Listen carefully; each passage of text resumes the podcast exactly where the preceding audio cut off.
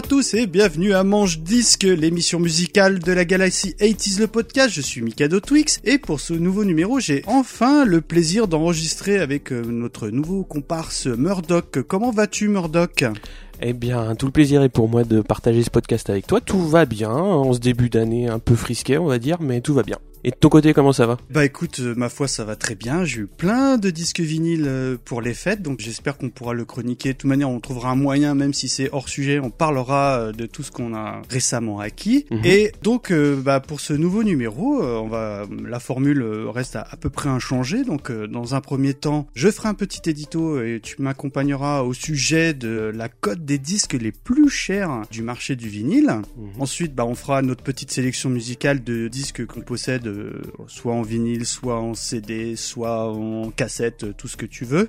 On fera une petite sélection du disque neuf que vraiment, chaque fois, on se dit celui-ci, je le veux neuf, je veux pas une occasion, je veux une réédition ou un neuf, tu- on expliquera pourquoi. Et enfin, comme d'habitude, nous clôturerons ce manche-disque par un disque totalement hors sujet, c'est-à-dire qui n'a été absolument pas produit dans les années 80, donc ça peut être les années 50, ça peut être tout ce que tu veux, jusqu'à des trucs aujourd'hui. Et donc alors, pour ce édito de nouvelle année, comme tu le sais, Murdoch, euh, je suis très très friand de tout ce qui est Argus, hein, Mhm. notamment quand j'ai le plaisir de participer au podcast de mes comparses de la case rétro. En général, quand je suis sur une émission, j'aime bien chiner tout ce qui est Argus. Je vais être honnête avec toi, je voulais faire un Argus des disques évidemment des années 80. Je te cache pas que ça a été très très compliqué de trouver des éléments. Du coup, entre guillemets, je me suis rabattu, on va dire, sur le top 5 des disques les plus chers de l'histoire de la musique au format vinyle. Donc je te laisse deviner à ton avis, comme ça, estimation, je te sais musicien, je te sais fan de musique. À ton avis, qu'est-ce qu'on a comme euh, artistes qui peuvent se retrouver dans ce fameux top 5 Alors, je pense qu'il doit y avoir quand même pas mal des grosses, grosses légendes, on va dire, des années 50-60. Donc, il doit y avoir au moins un Elvis Presley, à mon avis. Eh bien, même pas. Même pas. Même pas. J'aurais dit exactement la même chose que toi. En revanche, là où ça va risque de pas étonner nos auditeurs, c'est que dans ce fameux top, il y a quand même pas mal de Beatles. Oui. Donc là, on va commencer par ce fameux top 5. On va attaquer par l'artiste Frank Wilson pour le titre I Do Love You. Alors c'est un classique de Nowhere Soul qui a été pressé à seulement 250, attention, démos à l'époque. Wilson avait décidé de se concentrer sur la production et avait détruit donc ces fameuses démos. Deux copies ont survécu et l'une d'elles a été vendue 25 000 livres en mai 2009. Donc là, on passe au top 4. Évidemment, on attaque par le Beatles avec le titre Please Please Me, qui a été négocié autour de 47 000 euros, parce que c'est en 1963 que les Beatles s'exportent et sortent leur premier single aux États-Unis. Je Mhm. t'avoue que je connais mal La Galaxy Beatles la Galaxy Beatles, voilà, tu as tout à fait raison. Donc, je découvre un petit peu en préparant ces émissions. hein. Je pense qu'il y a des belles choses à découvrir chez eux. Ah Bah les Beatles, euh, ouais, il y a énormément de choses. euh. En tout début de carrière, c'était euh, une machine de production euh, énorme. Ils sortaient des albums euh, en pagaille. Bon, c'était des albums courts pour l'époque, mais euh, sur chaque Ouais. album, euh, tout était des hits. C'est ça, on dirait des boys band d'époque un petit peu, quoi. Ouais. En, bon en tirant le trait, bien évidemment. Ouais, tu tires le trait Alors. Moi, ce que j'ai constaté souvent, c'est pourquoi ces pièces sont rares, parce que bah là, ce disque a une particularité, donc c'est le premier pressage d'époque, c'est que sur la pochette, il y a une faute d'orthographe sur le titre Les Beatles, c'est-à-dire qu'il y a deux T. Mhm. L'album est vendu de toute manière euh, à l'époque 7310 exemplaires, ce qui est ridicule. Et, et évidemment, euh, cet objet, de par le temps, est devenu quand même culte, et à tel point qu'un propriétaire de ce fameux euh, disque à, à faute d'orthographe a refusé la somme de 30 000 livres Putain. pour la vente de ce disque.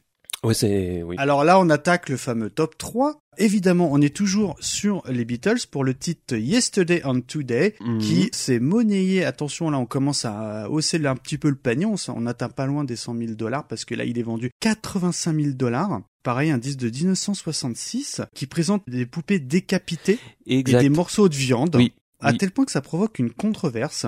Et ils sont obligés de rappeler les pochettes. Et voilà, et il change la pochette. Mais je pense qu'il restait quelques Ouais, il y en a qui éléments et encore. bon bah voilà, les collectionneurs se sont évidemment rués dessus quoi. Donc là on s'aperçoit qu'à chaque fois c'est parce que enfin moi je découvre un petit peu, pardonne-moi, hein, je suis pas encore expert vinyle, mais que euh, en fait ce qui fait euh, les codes de ces différents supports, Mhm. c'est soit la rareté, soit entre guillemets l'anomalie quoi.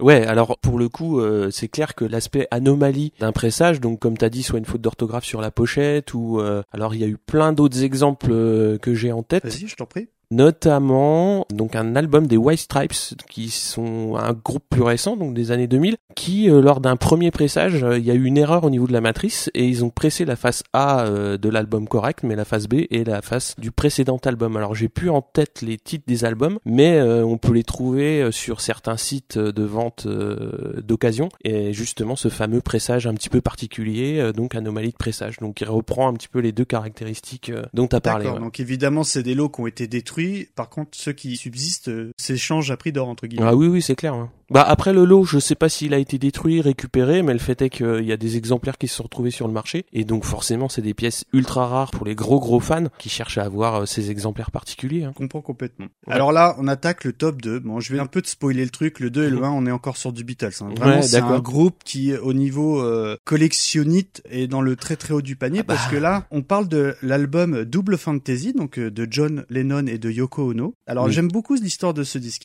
Déjà là, on dépasse largement les 100 000 dollars parce qu'il s'est vendu 150 000 dollars. Je sais pas si tu vois, c'est une somme colossale quand même. Donc, alors la petite histoire, c'est que nous sommes le 8 décembre 1980. Un certain Mark David Chapman. Est-ce que tu sais qui est Mark David Chapman? J'ai déjà entendu ce nom-là quelque part, mais euh, alors je t'explique. Il achète le dernier disque de son idole John Lennon et le fait dédicacer par celui-ci. Oui, je sais où tu, je sais où tu vas. C'est ce même disque qui atteint la deuxième marche du podium des vinyles les plus chers pourquoi? Parce que ce fameux Mark David Chapman assassinera l'ancien Beatles quelques heures plus tard. Et la pochette contient à la fois évidemment l'autographe de Lennon, mais également les inscriptions de la police pour l'enquête. Ouais, comme le numéro d'enregistrement de la pièce à conviction. Exactement. Donc euh, il y, a, y, a un côté nécro, euh, voilà, euh, voilà. Je pense que celui-là, oui, il vaut largement plus que le prix annoncé. Je pense que c'est clairement un album qui a pas de prix. Hein.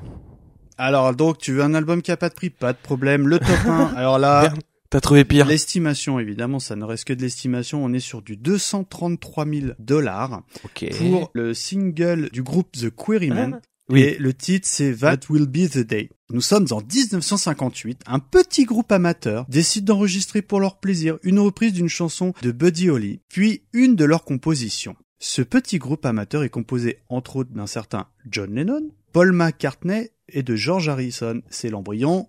Des Beatles, il manque Ringo Starr à la batterie. C'est ça. il n'y a eu qu'une copie de ce 78 tours contenant les deux seules chansons enregistrées et elle appartient seulement à Paul McCartney qui ne l'a jamais vendu. Donc à ce jour, c'est le disque entre guillemets qui a l'estimation la plus élevée. Mais je t'ai quand même gardé un petit bonus parce que production années 80 oblige, j'ai trouvé un truc, ma foi, fort sympathique. Évidemment, on n'est pas dans les 200 et quelques mille dollars. Il faisait partie de mon top 8 à l'époque. Je vais te parler, écoute bien, de Jean-Michel Jarre. Et oui, parce que un album, attention, c'est une estimation, estimé à 30 000 dollars, musique pour supermarché. Mhm. Pourquoi? Parce que cet album, sorti en 1983, a une particularité, est-ce que tu la connais? Je crois, oui. Donc euh, c'est un vinyle qui a été pressé à un seul exemplaire Exactement. En fait, il n'a été produit qu'à un seul et unique exemplaire en vinyle. Et la matrice a été détruite devant un huissier de justice. Mhm. Alors j'ai une info dans l'info, parce que j'en ai parlé à Mr. Wiz, qui m'a dit que... T'as retrouvé l'huissier Non, mais je lui ai posé la question, parce que bien évidemment, tu connais notre comparse, il était au courant du dossier. Et il m'a expliqué que la seule et unique manière d'écouter ces titres, après, j'ai aucune idée de la qualité des titres, je les ai jamais entendus, mais c'était en fait à l'époque, le disque avait été passé une seule fois à la radio, peut-être je crois que sur Europe numéro 1 ou quelque chose comme ça. Et la seule manière d'avoir le disque, c'était de l'enregistrer sur cassette à l'époque. Donc aujourd'hui, si tu vas voir ce disque, tu n'auras qu'une version pirate, quoi. Mhm. Et d'après oui, sur Discog, le fameux site qui référence tous les disques, plusieurs personnes le possèdent. Donc euh, d'après lui, il y a un problème quelque part puisque il n'y en a qu'un Normalement, il y en a qu'un. Voilà. Donc euh, bah voilà, c'était ce petit édito. Si tu as quelque chose à ajouter, euh, n'hésite surtout pas. Alors oui, de tête, j'en ai un petit qui m'est venu comme ça, une petite, euh, une petite histoire sur. Tu sais que j'aime les Argus. Vas-y, je t'écoute. Par contre, j'ai pas les chiffres de l'Argus exactement, mais ça rejoint un petit peu une de tes passions. T'aimes bien chiner. Donc un jour, il y a un Canadien qui s'est dit tiens, je vais m'acheter l'album du Velvet Underground, donc le fameux album avec la pochette avec une banane peinte par Andy Warhol. Et donc il va chiner en brocante et il se chope le vinyle. Il rentre chez lui, il met le disque et il se dit c'est bizarre, hein, les morceaux sont pas dans le même ordre qu'attendu. Et donc, bah, ce brave homme, il avait pas acheté l'album, mais il avait acheté un essai de pressage Donc euh, bah un petit peu. J'ai l'info.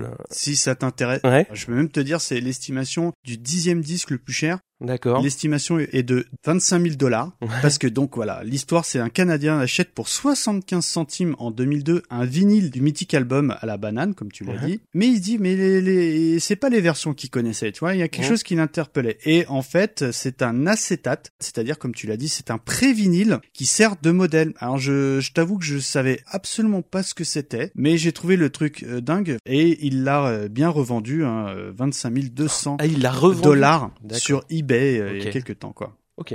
Bah, c'est une bonne affaire, c'est un. Enfin oui. Bah euh, peut-être il l'a vendu la mort dans l'âme, mais si on te Ah dit oui. ouais euh, Mikado, euh, ton Goldorak Collector, je te le reprends 100 000. Euh, bon Mikadette, on fait quoi? Bah tu le vends. Pouf. Pas bref. Tu veux on achète le quartier.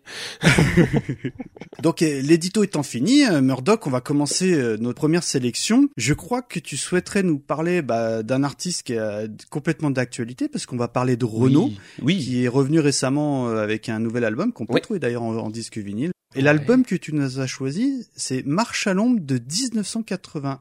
Est-ce Oui. que tu peux nous en parler? Oui, alors l'ombre, c'est son troisième album. Donc euh, Renaud, il a quand même eu la chance d'assez vite trouver son public euh, sur ses tout premiers albums, pas comme euh, Bachung par exemple. Ouais, pas comme Bachung, voilà. Bachung, il a eu mis du, un petit peu plus de temps à trouver son public. Par contre, Renaud, il a dès son premier album, il a fait euh, donc le morceau Hexagone, donc a tout de suite eu, euh, eu une oreille particulière au sein du public et il a touché quand même assez vite un public assez large, ce qui lui a permis quand même d'avoir une assise en termes de public assez rapidement. Et donc ça, c'est son troisième album, donc qui s'appelle Marche à l'ombre. Donc la pochette, bah, c'est du Renault, hein, donc euh, Perfecto, bandana rouge. Et les tags au pied et tout quoi. Voilà, donc. euh, Et le titre que tu nous as sélectionné pour l'occasion? Alors le titre que j'ai choisi, donc c'est le premier titre de la phase B, c'est It Is Not Because You Are. Donc bah écoute, euh, je- évidemment, on va s'écouter euh, It Because Because You Are. Et là, je peux le dire avec mon accent approximatif, donc je suis très content. When I Have Rencontré You. Of course.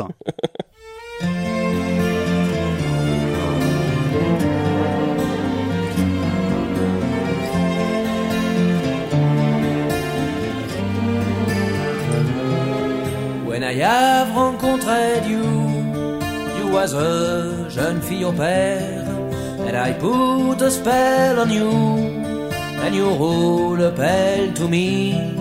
Together we go partout. On my mob, it was super. It was Friday on my mind. It was a story d'amour. It is not because you are I love you, because I do. C'est pas parce que you are me, que I am you, que I am you.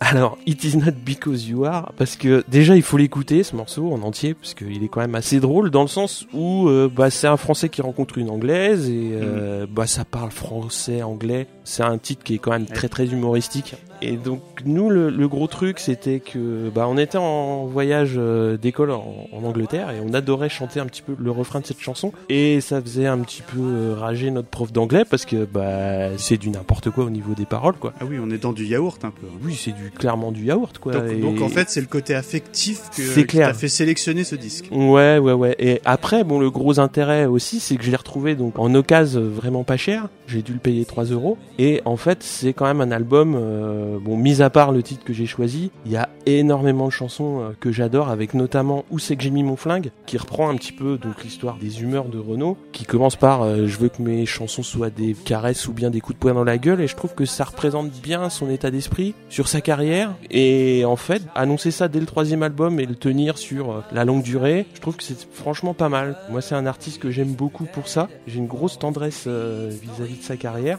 Et c'est pour ça que j'avais choisi cet album. D'accord. Et euh, de ton côté, euh, qu'est-ce que tu penses euh, de ce morceau? Est-ce que tu as écouté la- l'album? Alors, moi, je connaissais hein, le titre. Je vais être honnête avec toi. Moi, Renaud, j'ai un profond respect pour son travail. Après, j'ai jamais réussi à vraiment rentrer dans le, on va dire, le trip Renaud, tu sais, le, Mhm. le- son univers. Ouais. J'ai pas d'explication. Je trouve ça bien. J'ai quelques vinyles de Renaud. C'est, ma femme aime bien. Moi, j'ai pas le réflexe d'aller le mettre. Donc, je trouve en effet ton titre rigolo, que je l'écoutais vraiment en boucle hein, pour préparer l'émission. Because You Shialed et tout, j'ai beaucoup Ouais. aimé. Mais euh, pour être tout à fait honnête, c'est pas un truc de ma to-do list, quoi. Voilà. hein. Ouais. J'aime bien, mais c'est pas ce que je retiendrai, quoi. D'accord.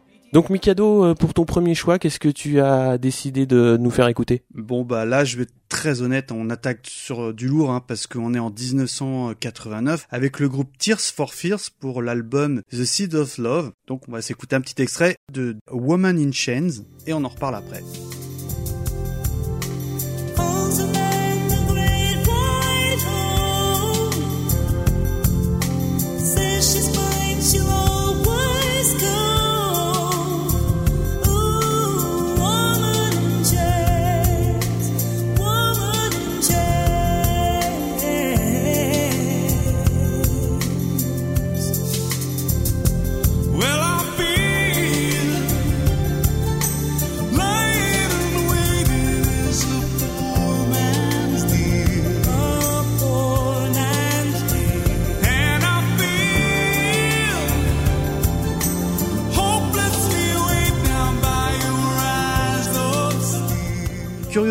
Connaissais euh, ce groupe, mais ça fait que très très peu d'années que j'apprends à le découvrir. J'avais racheté l'album dont la pochette entre parenthèses est vraiment magnifique sur une brocante hein, comme d'habitude, et je suis tombé en amour sur la production, euh, la voix, euh, tout ce que tu veux de l'album complet, Mhm. et notamment Woman in Chains m'a énormément marqué. Mhm. Un duo avec l'artiste Oleta Adams. Mhm. Est-ce que tu te souviens de Peter Gabriel qui chante un duo avec euh, Kate Bush, euh, le titre Don't Give Up Oui, oui, oui. Et ben bizarrement, moi ce Woman in Chains, je l'ai découvert bien après et j'avais le sentiment de redécouvrir ce qui m'avait fait énormément triper sur l'album de Peter Gabriel. Oui. À tel point qu'en préparant l'émission, j'étais étonné de voir que c'était une, une artiste que je ne connais pas du tout, Letta Adams. Je pensais même que c'était Kate Bush parce que euh, c'est exactement le même timbre de voix. Ouais. Et pour en revenir à cette personne, parce que je l'ai vraiment trouvée euh, intéressante, c'est assez rigolo parce que elle a été découverte en 1985 par le groupe euh, Tears for Fears, alors qu'ils étaient en tournée américaine et elle chantait, tu sais, dans un bar, euh, Ouais. hôtel, machin, tout ce que tu veux. Et les gars euh, ont vraiment flashé sur elle à tel point qu'ils s'étaient promis de travailler avec elle et euh, chose qui a été faite. Et je crois que bah, ça a évidemment propulsé sa carrière, qui est amplement méritée parce que. Bah, c'est un beau timbre de voix. hein. ah ouais, Alors oui, Woman in Change, ça a été surtout enregistré donc par Tear for Fears, surtout avec une arrière-pensée de mise en valeur de la femme dans nos sociétés actuelles qui sont très patriarcales. Je pense que c'est pour ça qu'ils ont fait un duo avec une voix féminine euh, sur ce morceau. Alors je le trouve un petit peu longuet ce titre, mais euh, j'ai vraiment bien aimé le reste de l'album. Woman in Chains, ça sort du lot quand même, c'est clair, c'est un titre qui est vraiment euh, très bien produit. Par contre, je connaissais pas du tout euh, le reste de leur carrière, donc le reste euh, des morceaux de l'album, et j'ai trouvé quand même que c'était très très jazzy, c'était super bien construit, comme tu l'as dit, il y a une très bonne prod. moi j'ai adoré. hein. Ouais ouais ouais. En fait, c'est mon disque coup de cœur euh, depuis que je suis venu un petit peu au, au support vinyle, quoi. Est-ce que tu pourrais nous parler un petit peu d'un autre groupe pop euh, des années 80, à savoir R.E.M. Ouais, donc euh, c'est mon deuxième choix, donc euh, l'album Green de R.E.M. Donc euh, oui, c'est dans le style pop, plus collège radio indé. Quel est le titre que tu nous as sélectionné? Alors on va s'écouter le titre euh, que moi je qualifierais le plus rock de l'album, donc Orange Crush. Tout à fait. Je valide chaudement.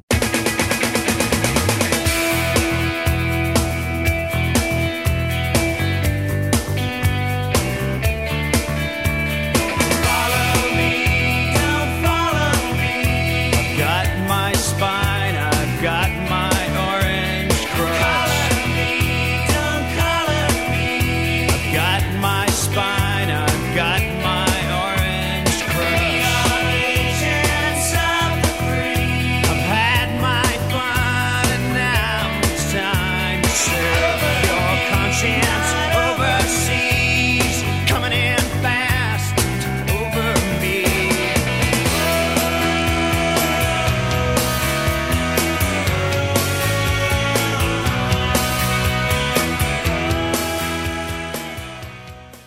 Green, c'est déjà leur cinquième album, à savoir que c'est leur premier album signé donc sur une major chez Warner, et ils ont déjà un beau catalogue derrière, donc chez IRS, un petit label euh, américain. Et c'est donc leur premier disque avec une grosse production, on va dire. Avec Mhm. euh, des gros moyens. Et euh, c'est vraiment le disque qui va fonder euh, leur style, qui va bah, exploser sur Out of Time, donc qui va être après avec les morceaux Losing My Religion, Everybody Hurts. Et j'ai choisi cet album parce que justement, on retrouve un petit peu l'embryon de ce qui va arriver par la suite à REM. Et c'est ça qui est intéressant, c'est de voir un petit peu un groupe qui cherche, un groupe qui a encore ses bases, on va dire, indépendantes, mais qui commence à découvrir des moyens intéressants et qui va chercher. Donc il y a vraiment de la pop sur cet album. Il y a aussi pas mal de morceaux qui sont très rock et c'est surtout pour eux le moyen d'introduire euh, donc la mandoline qui va faire leur marque de fabrique par la suite, ça c'est clair. Mm. Mais c'est surtout euh, la mise en valeur de la voix euh, de Michael Stipe sur certains morceaux qui m'a plu. Ouais. Quelque chose qui m'a frappé quand euh, j'ai réécouté cet album pour les Ouais. besoins de l'émission, c'est la qualité de production du truc. Ouais. C'est-à-dire que on est en 1988 Oui. et honnêtement, j'ai trouvé que par rapport à d'autres prods de cette période-là, que ça faisait pas du tout, du tout daté. J'ai Ouais. l'impression d'écouter euh, peut-être pas un truc de pop actuel, mais qui fait vraiment pas si vieux que ça, quoi. Ouais. Dans ta sélection, c'est vraiment un album que j'aime beaucoup. Moi, alors, une petite anecdote, REM, moi j'ai connu comme beaucoup par euh, Losing My Religion. Et d'ailleurs, je crois que c'est sur ce titre que j'ai flirté pour la toute première fois. Donc, Oh Micadette, si tu m'écoutes, n'écoute pas. N'écoute pas. Les enfants encore moins, mais bon, c'était il y a prescription. j'écoute- Je connaissais Oui, pas prescription. à l'époque. T'étais mineur. Honnêtement, moi je connaissais moins cet album et euh, c'est une très très belle découverte. Alors tu nous as choisi un single pour le prochain morceau? Ah oui. Bon, on va en parler après, mais quand j'ai évidemment parlé que j'avais fait ce choix-là, euh, Wiz m'a dit, mais t'as écouté l'album? Et là, je dis, mais je savais même pas qu'il y avait un album, parce que je vais vous parler...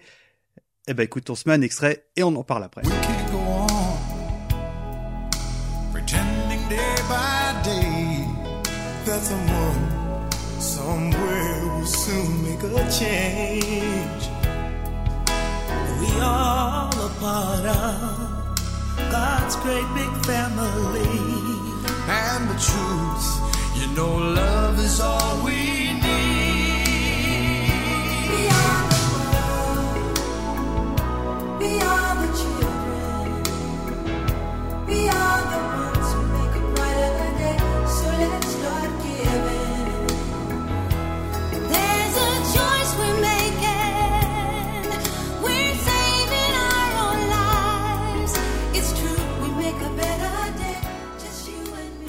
are the world. We are the children. Na, na, na, na. Évidemment, je vous parle de We Are the World, du groupe USA for Africa, qui veut dire United Support of Artists for Africa. On va dire un super groupe des années 80, hein, qui avait une, plus d'une quarantaine d'artistes. Pourquoi j'ai choisi ce titre? Parce que dans mon chinage local, euh, j'ai trouvé ce vinyle euh, chez Emmaüs. Et là, gros flashback, je me suis revu en train de chanter euh, avec le Michael Jackson avec son gant blanc, Wonder, Lionel Richie. Il y a tout le monde. hein. Ils sont tous là, tous les tauliers sont là, il y a une osmose. Évidemment, on est sur une chanson écrite par Michael Jackson et Lionel Richie avec un petit peu en aide euh, Stevie Wonder et surtout euh, coproduit par Quincy Jones qui est je crois le dieu vivant pour mon papa qui est jazzman. Sa petite blagounette c'est euh, si Quincy m'appelle, j'arrive tout de suite quoi. Voilà, depuis que je suis petit, il me dit ça quoi. Je crois que c'est le cas pour beaucoup de monde. Hein. Je crois, ouais. Bah évidemment, ce titre avait été euh, proposé dans le cadre d'une collecte pour euh, lever des fonds pour lutter euh, contre la famine en Éthiopie. Mhm. Alors d'ailleurs, petite anecdote rigolote, c'est que nous en France, on a eu l'album Éthiopie. Je sais pas si tu te souviens, loin du Oh oui, cœur. Et loin des yeux. Et j'aime j'aime raconter euh, dans les différentes émissions que quand tu vois l'album Éthiopie dans les bacs, c'est que tous les ratisseurs de vinyle sont déjà passés par là et qu'ils ont laissé du Sardou ou de l'Éthiopie. Voilà. Oui. Pour en revenir à la chanson, elle est sortie donc le 7 mars 1985 et c'est un Mhm. succès international immédiat, bien évidemment. Il est en tête de plusieurs palmarès de musique à travers le monde et devient le premier single à être récompensé plusieurs fois de disque platine par la RIAA. La RIAA, c'est la Recording Industry Association of America. Donc il a eu trois Grammy, un American Music Award et un People Choice Award. En gros, c'est devenu en très peu de temps l'un des disques les plus vendus au monde avec plus de 20 millions d'exemplaires. Et le plus drôle, c'est que quand tu évoques ce titre, eh ben les gens ils chantent. quoi. c'est que euh, elle est marquée et ça c'est volontaire, c'est-à-dire que ils ont souhaité des paroles simples à retenir avec une mélodie qui va bien. Bon après il y a des pontes hein, aux commandes, hein, Oui. hein, on est d'accord. Mais tu chantes un petit We Are the World en, en open space, bah t'as tout le monde qui chante en C'est chœur. parti. Et le titre, en plus, au-delà du côté caritatif, je le trouve vraiment de qualité, quoi. Et là où j'ai vraiment le frisson, c'est quand t'as Bruce Springsteen qui fait Ah, oui. Et puis évidemment, euh, on a également euh, Cindy Lauper. Ouais. Pour moi, je Que trouve tu la reconnais. hein. c'est les deux voix, parce que là, pour le coup, on parle de voix qui euh, détonnent tout. Enfin, Mm. voilà, quand les deux chantent, tu sens que c'est les deux patrons féminins et masculins aux commandes. Ouais. Je trouve vraiment euh, ce titre extraordinaire. Alors, qu'est-ce que t'en penses, toi, d'ailleurs Tiens, t'as le droit de dire que t'aimes pas, hein, je t'en voudrais Ah pas. non, non, hein. non, non. Bah, quand tu l'as choisi, ça m'a un petit peu étonné. Je me suis dit, ouais, tiens, il a mis un single. Wiz m'a dit la même chose. Et surtout, ben, en réécoutant le morceau, moi, ce qui m'a frappé, c'est vraiment, tu sens que c'est du grand Michael Jackson. Alors, j'ai un peu cherché, effectivement, donc c'est coécrit, mais c'est quand même très, très euh, axé euh, Jackson et production. euh, tu sens que c'est du Jackson, le truc. Ouais, c'est clair. Ça sonne comme tout ce qu'il faisait à cette époque-là. Et tout ce qu'il faisait à cette époque-là, euh, bah, c'était de l'or au bout des doigts. Donc c'est super bien écrit. Et moi, au niveau des performances vocales, c'est surtout celle de Ray Charles, donc qui arrive plutôt sur la fin. Et évidemment, c'est ce que j'allais te souligner Ouais. parce que, comme je l'ai dit, on a du Lionel Richie qui fait l'intro, Mhm. on a du Wonder, on a du Tina Turner, on a du Diana Ross, évidemment, on a du. Springsteen, je l'ai dit, aussi du Dylan, du Ray Charles, enfin bref, que le gratin du gratin euh, d'époque. Et pour la petite anecdote, la seule chose que je me suis dit en préparant l'émission, c'est tiens, c'est curieux, il n'y a pas Prince. Et en fait, il avait décliné l'offre, Ouais. mais il a composé un titre qui est présent sur l'album, donc je serais incapable de te Ouh. dire ce qu'il vaut parce que j'ai malheureusement jamais pris le temps d'écouter cet album. Moi non plus. Et chose qui m'amusait à l'époque, je sais pas si tu connais un imitateur québécois qui s'appelle André-Philippe Gagnon. Ouh, de nom, oui, mais c'est très loin. Et ben en fait, c'était un gars qui te faisait euh, ce titre en faisant toutes les voix de la Oh, chanson la vache. et avec une performance euh, extraordinaire. Alors moi, j'ai trouvé par contre une petite anecdote sur ce morceau. Le 5 avril 85, il y a euh, les radios FM qui emboîtent le pas en diffusant le titre simultanément. Et donc il y a eu, au niveau international, je crois quasiment 5000 radios qui ont diffusé le titre en Ah, même temps. En synchro quoi. Ouais, synchro. Enfin, je pense que forcément En il y a eu des loupés, mais, mondovision quoi. Ouais, ouais. Je trouve que le clin d'œil est assez sympa, quoi. D'accord. Alors, donc là, on a fait dans le caritatif. Mm. Comment dire, là, tu vas me parler d'un groupe que je ne connaissais pas, qui s'appelle The Pog, et le titre de l'album, je te laisse nous en parler, parce que le titre, j'arrive pas à le dire à, à la radio. Tu n'arrives pas à le dire Est-ce qu'il y a un mot qui te choque? J'ai mes enfants qui écoutent. Ouais, bah les, les miennes aussi vont écouter. Tout ce que je vais dire, c'est qu'on est en 1985, donc euh, je te laisse Ouais. nous parler du groupe euh, Le Pog, parce que moi, les Pog, je savais ce que c'était, mais c'était un jouet des années Ah, 90. c'est- Ouais, c'est les trucs qui se retournaient. hein. Exactement, donc ça n'a absolument rien à voir. Là, non, on parle des Pogs. Donc, c'est leur album qui s'appelle Rome Sodomy and the Lash. Mm. Et The Lash, ça veut dire le fouet, évidemment. Évidemment. Tu veux pas qu'on s'en écoute un extrait, parce que je suis persuadé Ouais. que beaucoup d'auditeurs ne connaissent pas. Ouais, je pense qu'ils vont connaître euh, Dirty Old Town. I met my love by the gasworks wall. Dreamed a dream by the old canal. I kissed my girl by the factory wall. Dirty old town, dirty old town. Clouds are drifting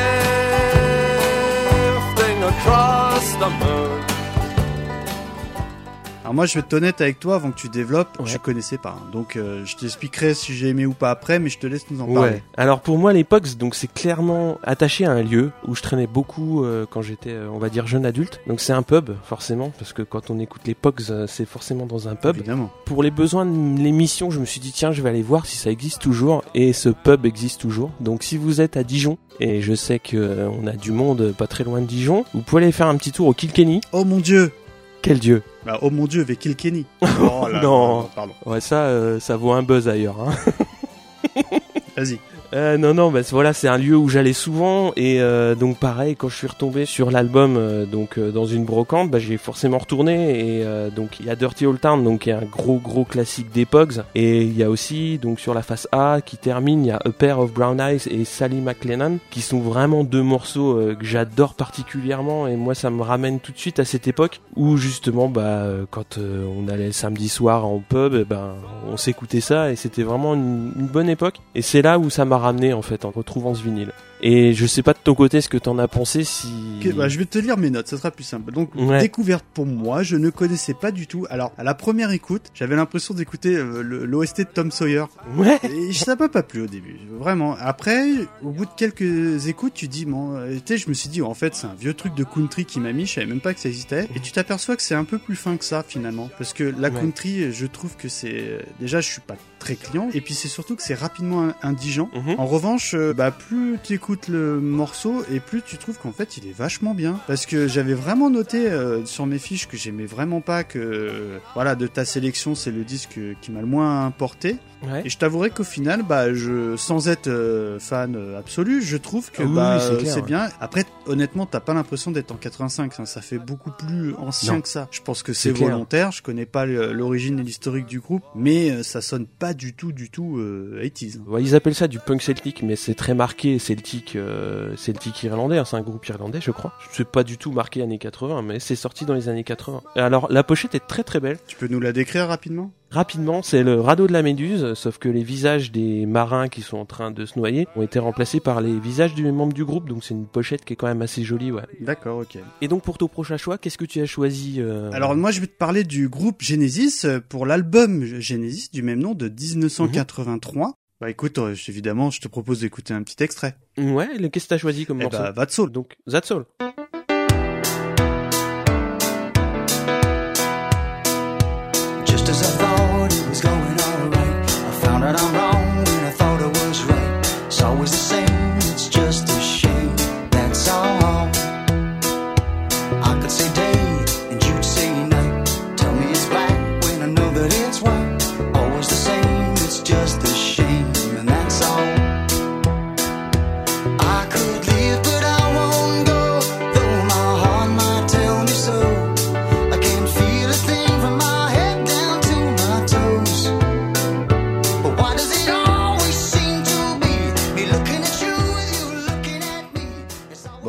Évidemment, euh, Genesis, nous, euh, je pense que comme t'as le même âge que moi, t'as connu quand ils ont fait le revival avec Hack and Death, les trucs comme ça dans les années 90, Ouais. où on faisait tous, tu sais, les pas chassés, Ouais. que je trouvais vraiment efficace, hein, j'aimais beaucoup, hein, euh, mais euh, Genesis n'est pas que ça, hein, c'est un groupe qui est beaucoup plus daté que ça, il s'était reformé pour l'occasion dans les années 90, mais le groupe avait sorti cet album que je ne connaissais pas à l'époque, que j'ai connu au début des années 2000 par l'intermédiaire de Micadette, hein, désolé je reviens un peu sur elle, qui écoutait vraiment ça en boucle avec sa colocataire d'époque. Oh.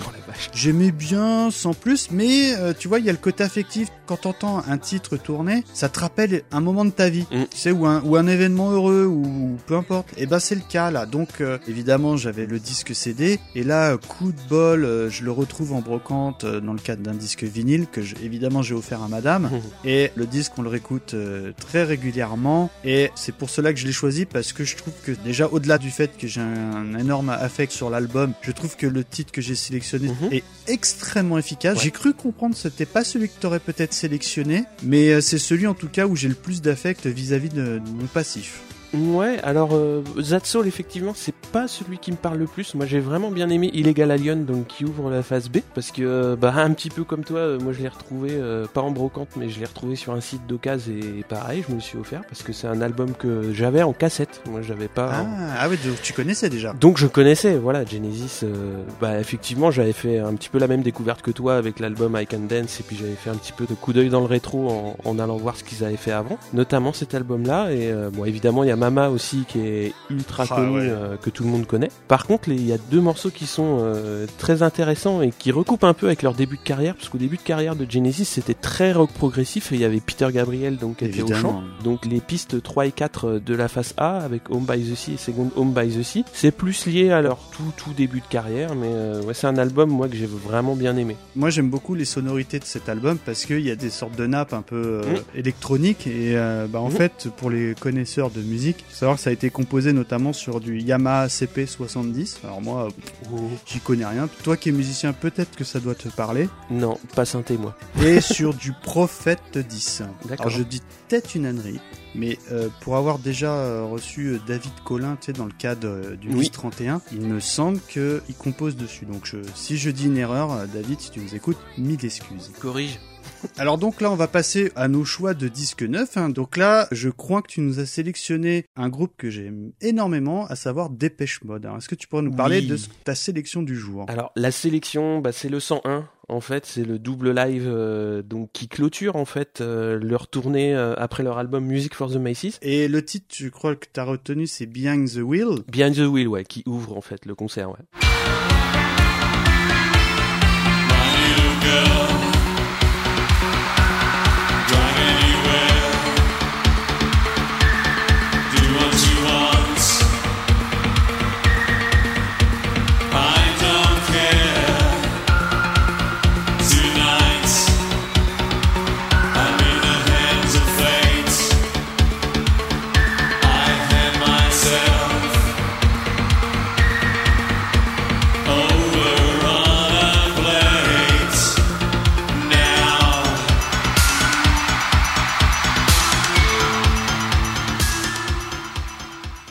Alors euh, pourquoi 101 Parce que c'était le 101e concert de la tournée, donc et le dernier de cette tournée-là. Donc c'est un double live qui reprend donc euh, tout, tout, tous les gros titres du tout début de carrière de Dépêche Mode. Donc c'est très, très new wave. Alors moi je me suis offert parce que je l'avais pareil toujours en cassette. Bah ils ont fait une réédition 2016 avec deux vinyles 180 grammes. Donc euh, l'objet est super beau parce qu'il y a des belles photos euh, d'époque. Donc euh, c'est vraiment un beau disque. Alors il y a quand même euh, un gros gros point qui m'a. Ah, il y a un bémol. Ouais, il y a un gros bémol. Lequel C'est un gros problème avec les albums live de l'époque, à savoir que bah on entend les gens crier euh, et ça c'est bizarre mais c'est pas un truc que je trouve dans les albums actuellement, dans les albums live actuellement. Euh, Tu trouves que malheureusement, euh, il y a, on entend peut-être un poil trop le public alors pas au bon moment, c'est-à-dire des fois en plein milieu d'un morceau, I love you eh ben il te balance une ou deux ouais Ah. et tu te dis mais qu'est-ce que ça fait là quoi? 30 ans après je me suis dit euh, ouais donc effectivement ça se passait comme ça dans les années 80 quand on faisait un album live et c'est quelque chose qui a un petit peu changé actuellement. C'est vrai. Et c'est ça qui m'a un petit peu choqué, on va dire, sur ce point-là. Et toi, est-ce que ça t'a fait plaisir de le réécouter? Je l'ai trouvé propre, mais froid, très froid. Oui.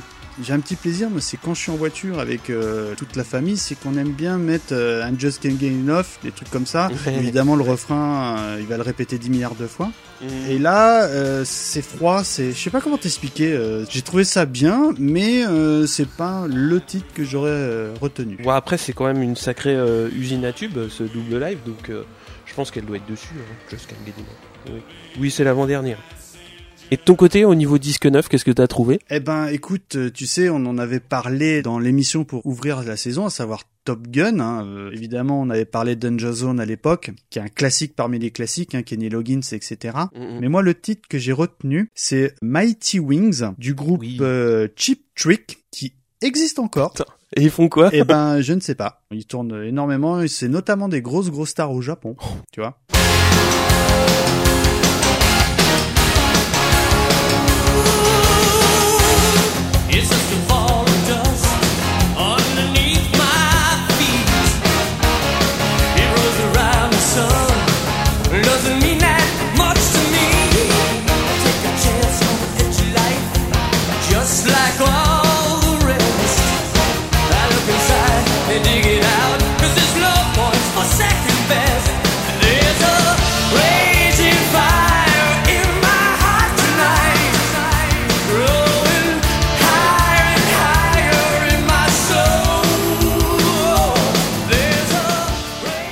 Savoir que bah, ce groupe, je crois, n'a pas le droit de jouer ce morceau parce que ils n'ont jamais joué le titre en direct et sur un, aucun autre titre du groupe, à part dans le cadre de réédition Top Gun, etc. Mais vraiment, faut que c'est intimement lié à la marque Top Gun.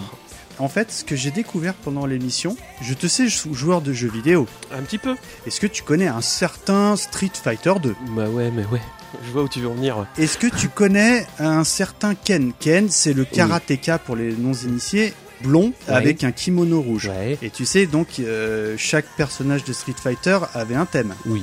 Sa petite musique. Allez, on s'écoute le thème.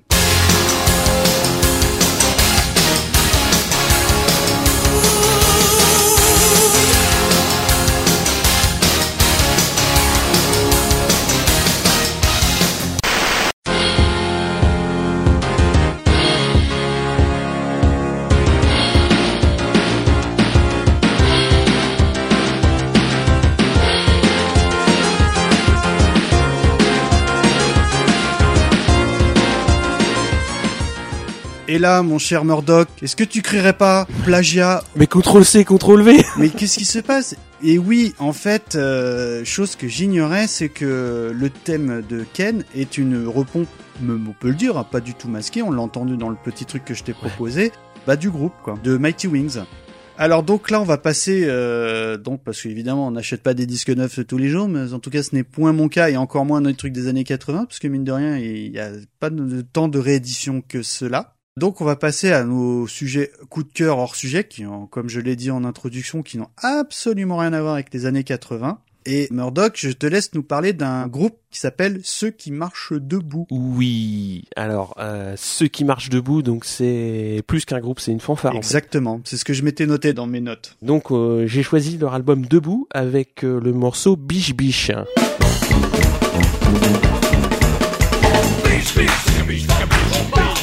bitch, bitch, bitch, a bitch, suck a bitch, oh, please, suck a bitch, bitch, bitch, suck a bitch, suck a bitch, oh, mouth fast, a bitch, bitch, bitch, a bitch, suck a bitch, oh, please, suck a bitch, suck a bitch, suck a bitch, suck a bitch, suck a bitch, suck a bitch, bitch, suck a a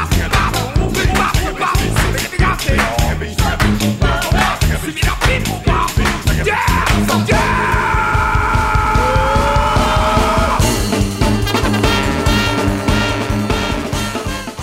Alors avant que t'en parles, j'aimerais te dire un truc parce que moi ce que j'aime bien euh, dans tes sélections, un peu comme oui, c'est que tu me fais découvrir des trucs que je ne connaissais pas. Et quand on dit fanfare, euh, on pense tout de suite, tu sais, euh, les tambours, les majorettes, etc. Ouais. Évidemment, ce n'est pas que ça les fanfares, c'est aussi du jazz un petit peu speed ou euh, vraiment rythmé. Et je vais être honnête avec toi, c'est un genre que je ne supporte pas. en plus. Mon fils n'écoute pas, mais son prof de musique fait partie d'une fanfare. Il m'a filé son disque et j'ai un... Bref, quoi. Et en revanche, je reconnais que quand tu euh, écoutes ce genre d'album dans le cadre d'un live ou d'un pub ou d'un truc comme ça, là par contre, je trouve ça Mhm. extraordinaire. Donc, est-ce que tu peux nous parler un peu de ce titre et pourquoi tu nous l'as sélectionné? Et ben, je l'ai sélectionné parce que pour moi c'est un CD euh, charnière euh, dans ma découverte musicale puisque bon, je l'ai découvert fin des années 90 en allant acheter une place de concert à la Fnac. J'étais avec des potes et on allait s'acheter des places de concert et on a entendu de la musique euh, au forum de la Fnac comme il y en a dans Mhm. beaucoup et c'était euh, ce groupe-là donc euh, ceux qui marchent debout et ça nous a mis une super claque parce que donc déjà c'est une fanfare donc euh, on se retrouve pas du tout dans une configuration rock classique comme ce que moi j'avais l'habitude et ce qu'on avait l'habitude d'écouter à ce moment-là et euh, c'est surtout l'énergie qui déployait C'est tout à fait le genre d'esprit que dégage ce type de groupe. hein. Moi, j'aime beaucoup le côté énergique Et- du truc. C'est pour ça que ce que je me permets de souligner, c'est que moi, dans mon petit casque à la maison, bon, je vais écouter, je vais trouver que ça très propre parce que je sais reconnaître la qualité de production d'un groupe sans pour autant euh, moi être Mhm. touché. Par contre, la même chose, comme je te dis, euh, où tu es en concert, euh, tu enfin, tu danses sur la table, hein, c'est clair et net. Hein.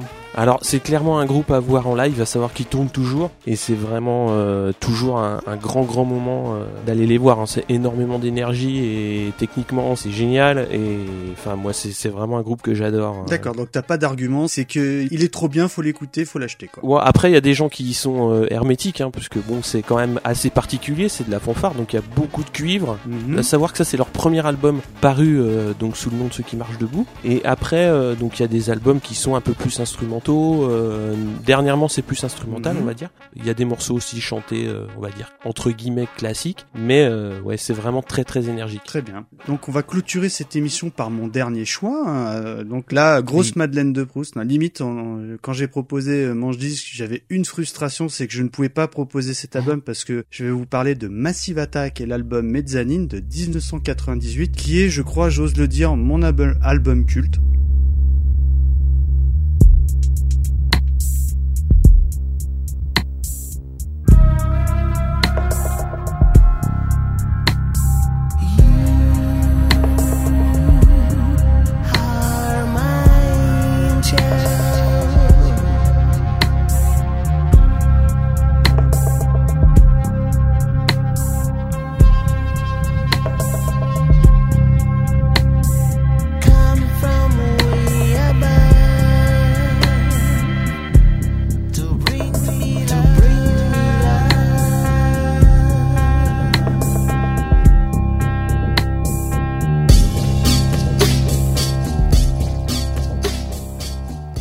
Massive Attack, moi c'est un groupe que je connais depuis vraiment euh, début des années 90 parce que euh, j'ai énormément écouté d'un courant musical qu'on appelle trip hop. Vraiment pour moi c'était euh, les tauliers avec notamment Portiched.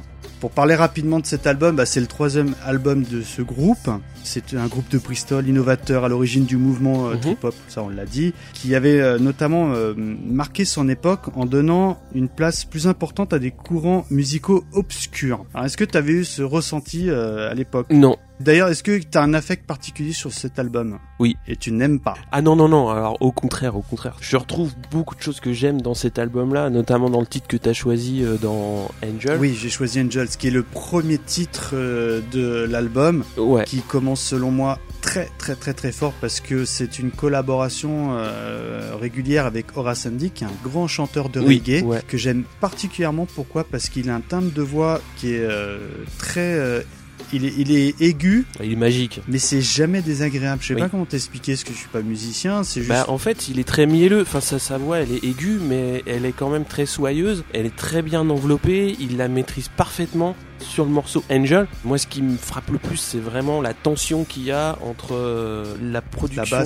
euh, musicale derrière, Ah ouais. la basse, la batterie, et euh, donc la voix qui elle est très soyeuse, très posée, très propre, et tout ce qu'il y a derrière. Vraiment, c'est un morceau qui est génial. Ah, moi, je suis en transe à chaque fois hein, quand j'écoute cet Mm. album. hein. Et pourtant, je l'ai écouté des centaines et des centaines de fois. hein. Il arrive, je sais pas, à me rendre quasiment dans un état second. Là, tu vois, je t'en parle, j'ai presque les frissons. Et ce qui est assez touchant, c'est que, bon, évidemment, j'ai le CD et tout depuis l'époque, hein, Day One et tout. Mhm. Mais euh, ma femme l'a racheté à Noël en vinyle. Mhm. et euh, donc, bah voilà, donc euh, sur platine vinyle, moi, je suis plutôt satisfait, quoi. Bah ouais. Et d'ailleurs, petite anecdote, en fan du groupe, moi j'avais été les voir à, à l'époque en concert, donc Mhm. en 98-99, et j'avais détesté. Pourquoi Parce que euh, le titre phare à l'époque, c'est évidemment on a sur Angel, alors Sandy faisait parfaitement le boulot, mais on avait aussi le titre Teardrop Oui. chanté par, euh, je, je suis désolé, j'ai oublié son nom. Moi aussi, j'ai oublié son nom, mais c'était la chanteuse des Cocteau Twins, je crois. Euh, Voilà, exactement. Qui, je sais pas, devait être probablement froid. Je crois que c'est toi qui m'as dit ça en préparant l'émission ou en off, parce que elle était pas du tout euh, présente dans ce concert. On va dire le chanteur emblématique Robert Nadja. Il Mhm. la regardait, mais il la fusillé du regard quand elle chantait sur ce titre. Et évidemment, ce titre, euh, dès que c'est un tout petit peu faux, bah, ça oui. s'entend, quoi. Tu vois, c'est Bah violent. oui, Autant je suis hyper fan du groupe, autant j'avais été extrêmement déçu par ce concert. Je me souviens, c'était au Zénith de Paris. Mhm. Bon, après, le pote avec qui j'avais été le voir, les a revus plein de fois après. Il m'a dit non, mais là, c'était juste une erreur de parcours parce que euh, en concert, c'est exceptionnel. J'ai eu l'occasion d'écouter des lives et en effet, c'est très très bon. Bah, petite anecdote sur l'anecdote, bah, j'ai acheté le deuxième album aujourd'hui, puis euh, Mhm. la semaine prochaine, je vais acheter le premier. Voilà. Tu fais la collecte? Après, je, je suis moins fan de ce qu'ils ont fait à partir des années 2000, quoi. Ouais, à savoir que bon, euh, Mezzanine pour le coup, ça, ça a été l'album qui a un petit peu marqué euh, euh, donc le départ, euh, le départ d'un des membres, euh, Oui.